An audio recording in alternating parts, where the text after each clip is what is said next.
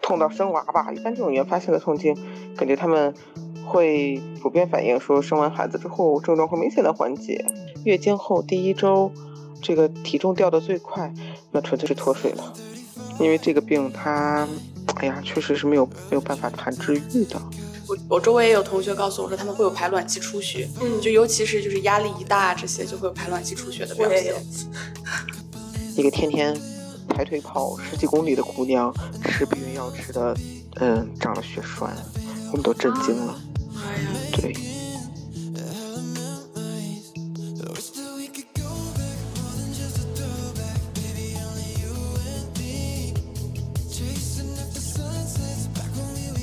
大家好，欢迎来到第三十八期。这一期我们的主题是补上我们缺失的性教育。那其实我们已经很久没有做科室特辑了。那这一期的科室特辑也是在评论区留言很高的妇产科。那我们邀请到了来自协和医院妇产科刚刚出站的博后出站的师姐，我们的朱珊师姐来和我们聊一聊关于月经啊、痛经啊、啊关于避孕啊、处女膜啊等等的事。我发现我又忘了自我介绍，没有关系，我们可以补上。业务真的生疏了，生疏了好多。嗯，我是最近每天都在治疗室上班的小宋。呃，我是到了过敏季节开始疯狂咳嗽的大白鹅。我是终于在两天内考完了五门的 coffee。我的天，怪不得你们会生疏呢。哦，那我就是他们请来的没得感情的这个干活机器。今天不干活，我们干点别的。我们今天我是马上就要开学，不是很想活了的叔叔。我 那我们就开始我们这一期的聊天。就是在我小时候刚来月经的时候，我们当时就会把月经叫做什么大姨妈。你们会叫什么吗？亲戚来了。有的患者也会说我倒霉了。啊，对对，我倒霉了。对。就发现不同地方的人叫法还是不一样的，不同年不除除了有年龄差异之外，还有地域差异。对，我记得我是五年级就来了月经了。哇，哎，但是我当时身边的人好像都是五六年级来的呀。我们好像差不多，大家都是呃五六年级，初一初二吧。我感觉我算来的晚的。对，我是我是到了初二才才来，就我当时特懵，然后不知道很懵，然后我妈也不在家。然后我就发现，哎，我裤子上为什么都是血？然后我妈作为一个没有提前跟我做好这方面教育的啊，这种 不太比较迷糊的老妈，然后我也很迷糊，然后我就屁颠屁颠还跑去了我闺蜜家，然后我闺蜜其实比我还小一一岁半，然后她也没有来，然后我闺蜜她妈妈就教我怎么用卫生巾，然后日用、夜用、厚的、薄的，然后开始教我。当时可可搞笑了，自己就是非常迷糊的一个状态。对我感觉我也是一个一整个大迷糊的状态。我我就第二天早上，我妈当天晚上在值班，然后就是她我来的时候她不知道，然后我就痛得死去活来，然后我真的觉得自己要死过去。就第二天我妈回来之后，我就哇哇的哭，我就说妈我要死了怎么办？结果我妈在疯狂的笑。嗯 我印象深刻。为什么第一次来不知道原发性痛经。对，会有这种小朋友真的是从小从小痛到痛到生娃吧。一般这种原发性的痛经，感觉他们会普遍反映说，生完孩子之后症状会明显的缓解。嗯，而且原发性痛经也确实是现在嗯一直没有没有攻克的一个难题吧。我们更多的就是找到原因，如果没有原因的话，你就忍着吧。那师姐原发性痛经都有什么原因呀？就继发性痛经有原因。对，所谓的原发性，其实就是说没有原因的那些痛嘛，就是一就什么 idiopathic。嗯。我记得当时看好自医生的时候，关于这个特发性或者说原发性，呃，有一个非常精妙的解题去解释，叫 idiopathic，就说当这个病发生的时候，you look like an idiot，你就像一个傻子一样，什么都不知道。就是我们现在对这种原发性痛经的一个一个一个一个认识吧，就是我们对它一无所知。嗯，但我我自己其实我是在刚来，我我应该是十三、十四岁的时候来的月经，然后刚来到十四、十五岁的时候，那个时候痛经特别严重，就是会疼到我走路可能要在路边坐着歇很久，然后等疼的那个劲儿过去，我再继续走。但是我现在就是大概二十岁左右之后，反倒就是在就不就是已经没就没有明显的疼痛了，就只是会觉得嗯小腹会有一点点那种嗯胀胀的感觉。这个是一个。就是用一个生理的的过程能解释的吗？嗯，这个很多，就我平时见到出出门诊或者是跟别人聊的时候，就很多朋友或小朋友就会就会说自己有这个先不疼，然后变得疼，疼上几年，然后慢慢的又疼的没有那么厉害。那你做个超声吧，其实也没有什么事儿，嗯，所以就不好说。原发性痛经一般就说，就包会容易很容易伴随什么腹泻啊，或者说稀便啊，或者说肚子总是咕噜咕噜的，就胃肠蠕动也会加加快。所以还是跟就是月经来潮了之后，可能每个人身体里释放那些叫什么最常见的什么前列腺素呀，或者白三烯啊那些炎症因子的一个释放量和敏感程度是不一样的。你可能随着年纪的增长，这这方面。嗯，就我们的分泌量，或者说我们对这些东西的敏感敏感性或者耐受性会有改变。可是因为我确实也不做原发性痛经这方面的研究，我只能就针对类似就咱们这个情况，就根据咱们课本上写的那些内容做一个大概的推断。所以咱们就是吃那种解热镇痛类的消炎药，会对这种痛经的对控制的效果会更好一点，而不是单纯吃止疼药。哦。那那就是很多人会担心说吃多了这个什么布洛芬啊会不会不好啊，或者会产生依赖性啊这些的。就依赖性倒是不至于，但是确实你像 N 在斯类的这种这种消炎药，它的肝肾功能的负担还是会比较重的。嗯嗯，你像因为痛经吃到影响肝功我倒没见过，但是你像我记得当时在风湿免疫，他们很多人用这种乐松啊或这种。布洛芬啦，来控来来来控制炎炎症炎症反应啊，降降温或者是就是就是就是发烧以后降温或者是止痛，嗯，有很多人最后吃着吃着真的会有肝功能的问题。只不过咱们就作为痛经处理，就就就就每个每个周期吃那么几片儿，那倒无所谓。就是因为像我有时候会痛得很厉害，然后所以我可能每一天就得吃掉吃到两到四片这种量，我才能控制得住，要不然就是它就是。你是吃了松是吗？还是吃布洛芬？啊，没有没有，吃的布洛芬，不是乐松。啊，那这你要是吃布洛芬两到四片，它确实是偏多呀。嗯。你是因为觉得吃了以后还痛是吗？对，就是它可能就是它的控制周期，比如说，呃呃，可能我中午吃一片之后，然后过了大概不到六个小时，它就会又开始痛，然后就会吃第二片。嗯嗯哼，一般你布洛芬也就是 Q 十二一直这么吃，你确实吃太多。嗯。嗯，我觉得吧。我个人的感觉啊，这就是，嗯，咱们在疼痛的急性期，倒不如说用那些效果起效会更快一点的。我个人是喜欢我自己啊，是用乐松，就效果会很好，对对对，也很快状态，就很快这个疼痛的感觉就过去了。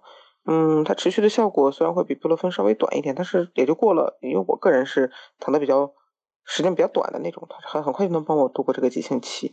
到时候可以用乐松和布洛芬联合。你可以这样的话，一天就吃就 Q 十二，一直吃布洛芬，然后在疼的厉害的时候，你加上一片乐松。嗯，好的。这种就很多，对，因为我我我我我身边的朋友也有很多跟我抱怨，哎呀，好痛啊，吃布洛芬不管用。我说那是因为布洛芬起效慢，你要加上你要加上速效的，你要么就像我一样只吃短效的这种。嗯，对，是的，确实是感觉乐松比布洛芬要好用很多。感觉在病房给大家开药也是开乐松开的比较多。对，它急性止痛效果很好。嗯，洛索洛芬是因为妹妹还没有上临床是吗？你还在练习或者？对，而且我不痛经，羡慕。这是好事，这是好事。哦，所以网上有一个段子，老是说说吃吃了布洛芬之后还在很痛，然后就会说布洛芬你到了吗？就是 就是说布洛芬还没到，你需要你需要帮他一把。然后还有人说，就是你要在。嗯，还没有开始痛的时候，就先把布洛芬吃上，先喝上药。啊，就是因为布洛，对，就是因为布洛芬起效会比较慢，超前压制了。咱们一般就都是缓释剂嘛，缓释胶囊。那师姐给我们介绍一下，一般常见的继发痛经的原因会有什么？继发痛经啊，继发痛经其实最常见的就是呃腺肌症和子宫内膜异位症，还有就是一些，嗯，就是经血排出不畅相关的，比如说有先天性的，就像呃有一些生殖道的畸形、阴道的斜隔呀，或者阴道的闭锁，它的血排不出来，会有这种肚子腹痛。要么就是那种那种那种也是是继发的，比如说反复的刮宫啊，或者宫颈锥切啊造成的宫腔的粘连啊，宫颈的宫颈内宫颈的粘连啊，这种。一就两大方面，一方面它就是是吧内膜异位了，它长。在不该长的地方，因为造成一个局部的炎症，要么就是排不出来，这种这种淤堵相关的这种疼痛，这是最常见的，而且我们在临床上遇到的时候也是主要往这两个方面考虑，然后再说其他的，嗯。其他的痛经，嗯，好像也就我我以我的经验，我就不怎么能见到了。嗯，师姐，我们在其实之前跟妇产科手术的时候，就会发现，就是宫腔呃子那个那个做那个腹腔镜，然后就会发现，其实有很大部分人其实都有那些很小的那种子宫内膜异位灶，就是在那个整个腹腔的内部，就是。呃，盆腔盆腔附近就是有很多那种，就是经常会听到领导说：“哎呀，你看他还有内膜异位灶了，给他烧一烧。”对，就会说灼烧异位灶。对，我就特别佩服领导的火眼金睛。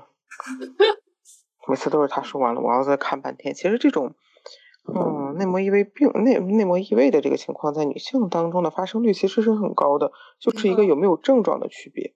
就比较严重的那些人可能会有症状，因为他内膜异位的范围比较大。嗯，你像他这个内膜异位的比较就是比较经典的一个学说，其实就是经血逆流啊和对和那个在位内膜啊。嗯，很多时候其实，嗯，就是月经量大的时候，不能多少还是会有那种那种少许的逆流的，我觉得。嗯，就不一定非得是严，非得是那种。呃，宫腔粘连或者宫颈粘连那么严重的梗阻才会造成，因为平时日常的量大的时候，多少还是会有的。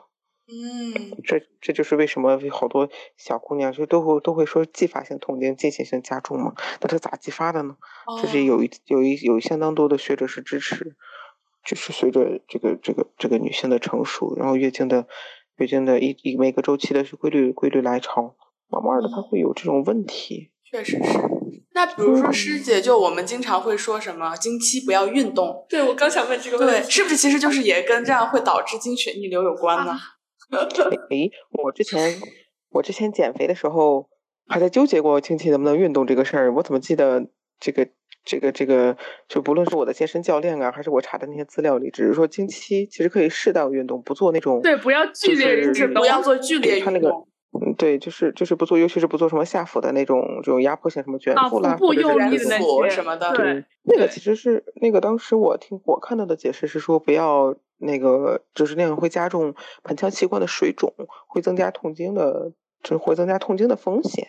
而且会非常不舒服，因为月经来了以后，很多人就会出现，反正我个人呢，就会明显的感觉到有尿频，别，然后会有会有像呃，就是稀便是一方面嘛，然后就是尿频，就会有有那种下下腹的一个下坠感。这种下坠感除了是痛经之外，很多也是那种就是盆腔脏器的充血水肿造成的这种局部的局部的那种怎么说压迫呀，或者说是或者就是那种。就就是它它它饱满了之后，就是那那种水肿炎症性的疼不适感。嗯，你要说剧烈的运动，下这个这个剧烈运动，你们想问是不是跟会不会跟什么经血逆流加重子宫内膜异位的风险相关吗？对对对，嗯嗯。目前来看没有，毕竟他们运动的时候是朝是一个直立位的，对啊，是一个直立位的，除非没事儿，那个人喜欢做倒立运动。其实目前来看，没有说是有这个有这个说法，说什么运动会加会增加这是我这是我以前上体育课不用跑步的一个借口。对，是的，就以前不爱不爱运动的时候，上体育课说我来。月经了，然后就会好，就在这个树荫下面待着。没，我当时体育课就是老师说为什么不跑步，我说我来姨妈了，然后一个月之后老师说你一个月来三四次姨妈吗？体育老师都要给你算好了。体育老师好关注你啊！老师你记得真清楚啊！哦，那你合着你每个礼每每一周基本上就一节两节的体育课，你每你每节体育课都不想动是吗？那个每周两节体育课嘛，然后就每周挑挑选一节不许动。我的天呐，那你一周来四次姨妈也，确实辛苦你了。其实我我是一个不会痛经的人，但是我的姨妈量就会很月经量就会很大很大。嗯，就是我记得我有一次是我忘了是月经期还是什么，然后进行体检，然后当时对我说我血色素只有七克六，然后其实我没有任何的症状。然后我就觉得，然后后来我就去开始补铁了。哇，那你有没有做过超声啊，或者什么的？做过对，然后我就怀疑我是不是有什么肌瘤啊这些东西，然后但是超嗯声也没有什么问题，但月经量就是很大。哦，你是从小就很大吗？对我是从小都很大，我就是大到就是我前几天我基本不用日用的卫卫生巾，然后我晚上会用那种你知道那种安心裤吗？嗯，然后那个安心裤对我来说也会漏的，哇，我天，呐，那真的很大。哦，那所以真的我每次是我也是见来姨妈然后那个大。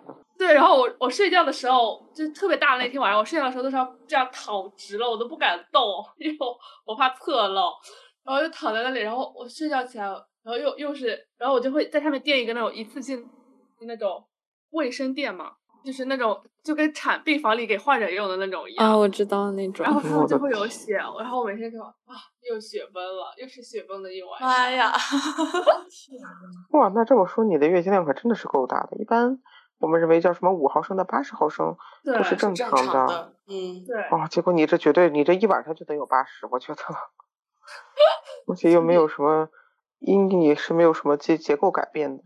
对，那这种嗯如果单纯这种月经量大，有什么好办法吗？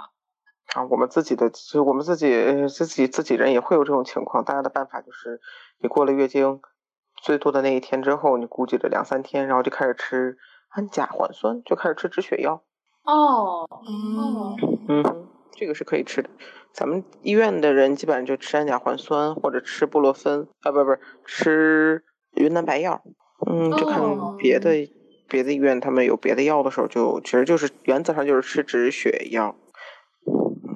哦，但是必须得过了最多量最多的那一天之后，两三天开始吃。不，其实你就是过了月经的第一、第二、第二、第二天、第二、第三天，让经血流的差不多了，然后内膜嗯也退的差不多了，你就可以去止止血了。因为后面更多的就是小动脉的一个闭螺旋小动脉的一个闭缩过程，嗯，可以帮他一下。那如果我要是就是想吃呢，就是他一来我就猛吃，就有什么后果？你内膜剥不掉。血栓风险，对它更多的就是强调一个血栓的风险，因为你过了那段时间再吃，你吃的时间不用特别的长。嗯，嗯哼，学习了。感觉又有一些新鲜知识 get 到。哦，我的天，你们真的是跟小朋友们在一起真的太可爱了。我们简直就像答疑专场，你知道吗？答疑专场解答疑惑。但我们这些疑惑一定是我们的观众的们的疑惑，对，这应该是大家的，大家普遍的一些，嗯，好对，普。遍的一些疑惑。对，然后说完痛经，说完月经量大，还有一个其实我觉得身边发生的呃发呃患者还是很多，就是多囊嗯卵巢。哼，就我以前没想到多囊卵巢这么这么长普遍，我也对，这么常见。对我们宿舍八个人，好像有我看一二三四，啊，你到五妈呀吧。开始数鸭子了，怎么回事？就是人均不用优思悦。妈呀！哦，你们多囊吃的都是优思悦呀？对，因为在我的知识范围内啊，那个多囊卵巢目前最推荐的就激素调整，激素调整用的还是达英三五短效避孕药。它最大的区别其实还是在于它们一个是孕激素的成分，孕激素成分。你像优思悦、优思明，它们都是嗯去卵酮，达英三五是叫环丙孕酮，它们这孕酮的孕酮的孕酮的成分上还是有细微的区别。然后另外就是一个雌激素的含量了。但是像做这种，就是像多囊这种，我们叫 PCOS，PCOS 治疗上最最最经推荐最经典的其实还是达英三五，他们会认为还是跟这个孕跟这个主要还是跟这个孕酮的效果有关系。哎，但是说实话，内妇科内分泌也是我的盲点之一，你们准确的踩进了坑里来找了我。因为因为我我知道，就是说优思悦它的呃雌激素含量是最低的。所以它服用之后不会那么容易发胖。发胖不发胖其实是一个孕激素的水钠潴留作，哎，是对雌激素的水钠潴留作用。但是，哎，我怎么听到的？我听我我我我学到的一个版本啊，是说就是曲罗酮，它是跟这个曲罗酮有关系。嗯，优思悦的优思悦的雌激素的水平低，但是它更多的它的它的雌激素水平低。呃，表现出来的效果其实更更多的是它容易经间期出血。哦，那我们之所以那两个药它吃起来吃起来不怎么不怎么会发胖，是因为它们是有这个曲罗酮的这个成分。曲罗酮当时是怎么跟我解释的来着？啊，这是我的知识盲点了。哦，不过确实就是我有朋友，他那个就是吃吃优思悦，然后 Picos，然后他就会就是在呃。两两次月经之间就会经常会很短的时间就来一次，嗯，大概过十天左右就会来一次。哦，那可能不是来月经的是，因为吃避孕药肯定是咱们吃到吃完吃完那些片儿之后开始吃到白片儿或者是空白的时候才会来嘛。那它属于那种它属于经间期的出血，那它其实就不适合吃优思悦，适合吃优思明，把雌激素的水平提高一点。嗯，我去建建议一下他。对，让他换成优思明，这两种其实你要说光从。光从这个肥这个胖瘦的角度来看，他们长胖的效果是一样的，都都比要打都比达英要弱一点。哦，刚刚说到了，就是我们在那个有雌激素作用会有储水钠潴留的问题，就是我我我就突然想到，因为我每次来姨妈前都会觉得自己贼肿，就是非常的肿，就感觉水钠潴留很明显。然后，但是姨妈一来之后，然后雌激素水雌激素水平立刻下降，然后。就是又感觉自己好了，然后还有人会说，就是呃，你在姨妈期间吃东西不会长胖，不知道。对这个这个说法我也听说过，毕竟我也是曾经曾经认真减肥的人。我也 听说过，然后又被很多的健身博主辟谣，说也没有提高多少的代谢，根本就不可能让你不长胖。对我。咱们要是从专业的角度来讲，从从自己自己激素水平的角度来看，其实咱们的孕雌孕激素并不会影响这个这个吃饭以后长胖或者或者或者不长胖这个或者呃长不长胖跟这个雌孕激素其实是没有关系的。他们说的那种什么月经期就跟要要减肥的时候，人家说月经期怎么吃的不胖呢？可能更多的是。啊，你不要这月经期，你同时在在在在血有有这个血液丢失的过程，不能让自己吃到就饿到饿到营养不足吧。其实是并没有，还有说什么月经后第一周这个体重掉的最快，那纯粹是脱水了。是的，是的。哦，还有就是，我其实之前有一次去看妇产科的时候，然后门诊也坐着，就是旁边就坐着一个 Picos 的小姐姐。当时我还觉得她体征还挺明显，就是痤疮嘛。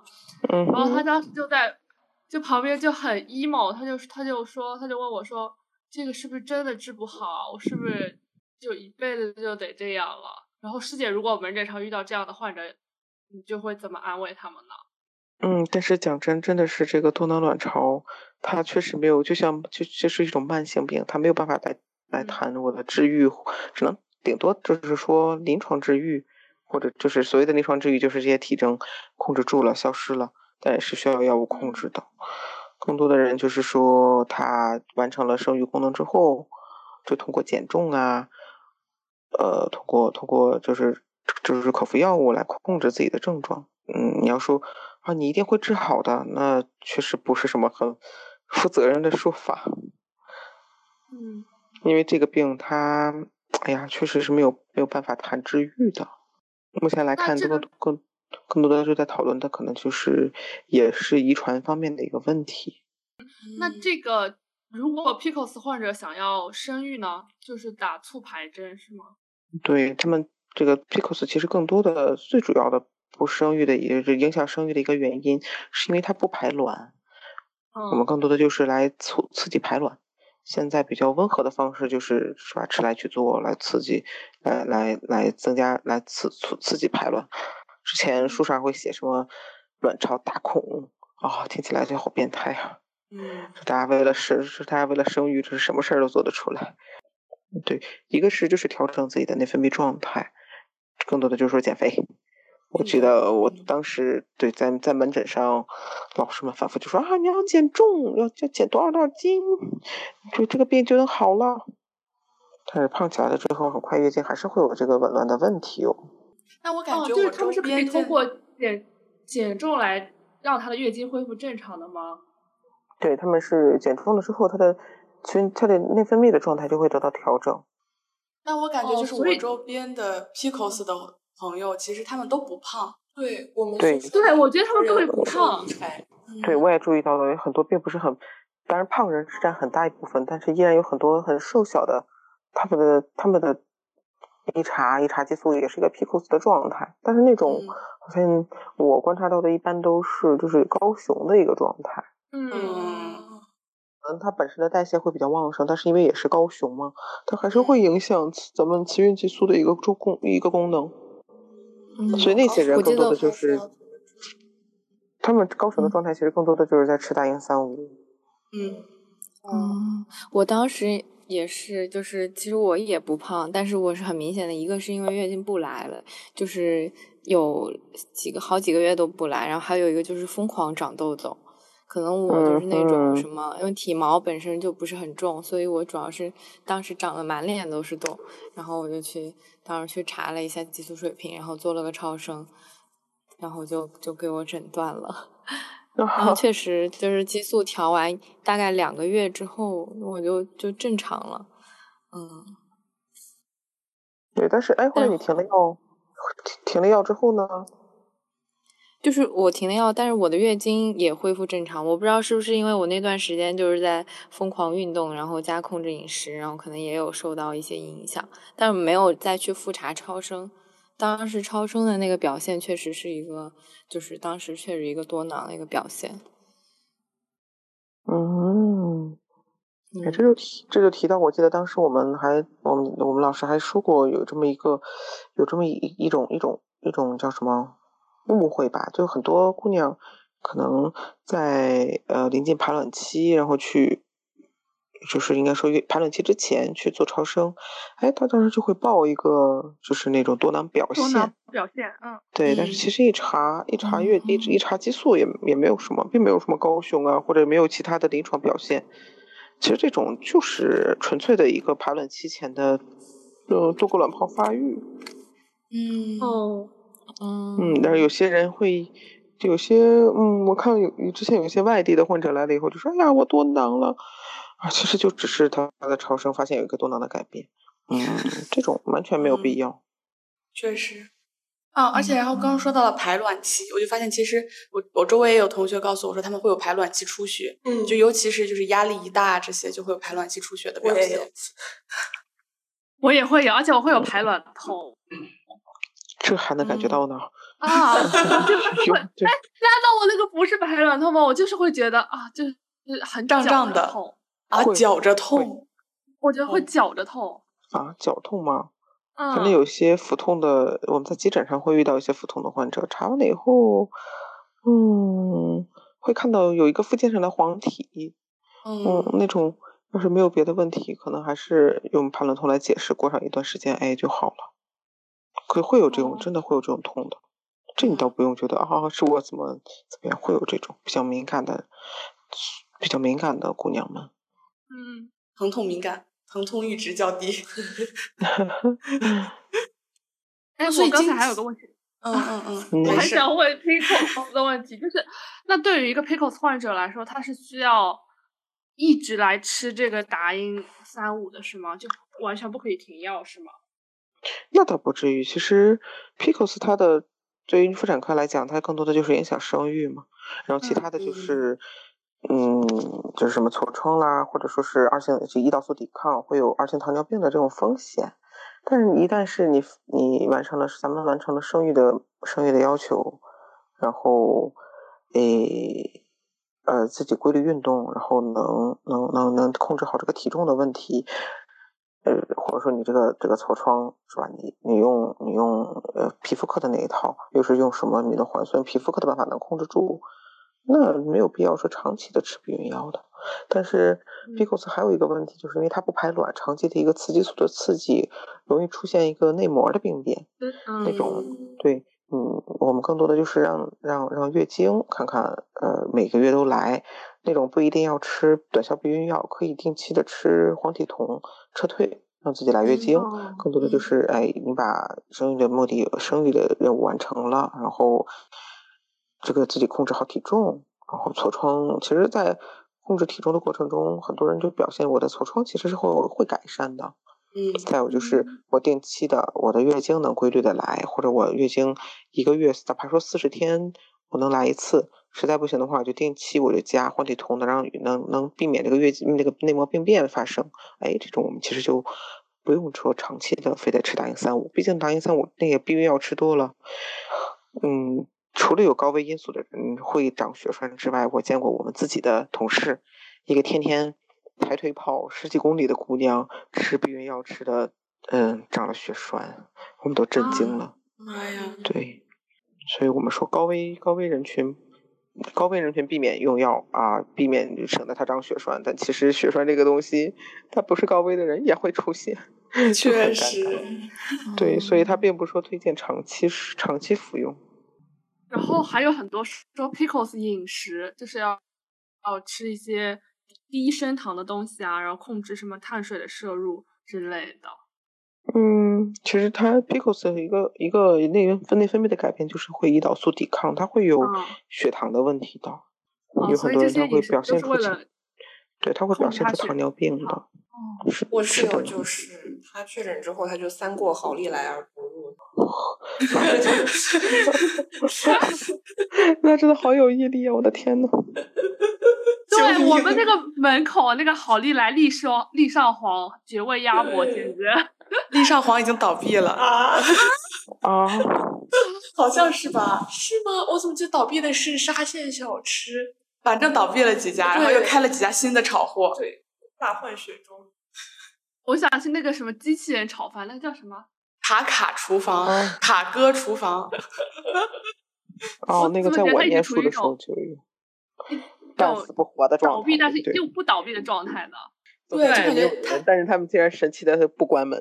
是的，对，对，从我念书的时候就这个状态，太神奇了，他的后台太绝了。嗯，就是感觉生病就像这些奇怪的，就像这些店面一样，苟着苟着。哎，那像吃这种打这些避孕药的话。我们需要多久查一次肝功能呢？一般来说，一般我们建议是三到六个月要查一次的。要长期吃孕激素的那种，如果他不单纯吃这种，他他不是吃短效避孕药，单纯吃孕激素的，可能真的要三个月。哎，我看一下看一下肝功，毕竟孕激素，那单纯吃孕激素，它的它的剂量还是挺大的。但是其实咱们为了撤撤退内膜哈，吃的那些孕激素的剂量，嗯。倒是也还行，没有说没必要这么紧张。就说孕激素的这种肝功能的损伤，更多的是鉴于他们治疗内膜癌用大超大剂量的孕激素，那种是是需要警惕的。那就又说到了内膜癌，就是我记得我们对于小朋友们来讲还好吧？对，是的，是的，是的，就是我们当时讲的比较多的，就是比如说就是一个绝经后的女性，然后突然阴道出血，然后就是要高度怀疑。我记得之前看过一篇科普，就说有一个呃，就是大婶，然后她退休以后突然发现阴道出血，然后她以为自己铁树开花，结果其实是内膜癌。铁树开花，以为自己又恢复了年轻。对，嗯，对，这个其实我我倒想聊的就是有很多围绝经期，自己的母亲啊，或者是身边的呃阿姨们，她围绝经期了，就是月经。来一来，停一停，这种，或者说总是就是月经很乱的时候，哎，内膜要是比定，要是一一查超声内膜厚了，其实也是有必要做个宫腔镜，或者说做个诊断性刮宫的，因为有有些，又是在有些有些内膜癌容易在在在更年期、被绝经期这段时间被忽视。嗯，因为这段时间也是处于一种不排卵，然后高高雌而而没有呃孕激素拮抗的状态。嗯，我们有的时候在临床上，尤其是在在肿瘤组，确实会容易遇到这样的倒霉人。确实，而且就是因为本来月经就很乱，大家也不太会重视。对，就总是觉得自己是，哎呀，我快月，这是这是更年期了，不管它，嗯，这样还是不行的。对，定定期体检查一查子宫双附件还是很必要嗯，是的呢。嗯，那就是说到围绝经期，还有一个绝经综合征的问题。嗯哼，感觉现在大家也越来越会注意到这个问题了，就是会一些情绪的改变啊，比如说失眠啊，然后容易出汗啊什么的。嗯，这一方面的话，其实陈荣老师做的工作确实就是内分泌的陈荣老师做的工作很多。他的主张就是，呃，这以前的话，咱们就可能就说，哎呀，你就快月经了，你就忍一忍啦，大家都这样这那的。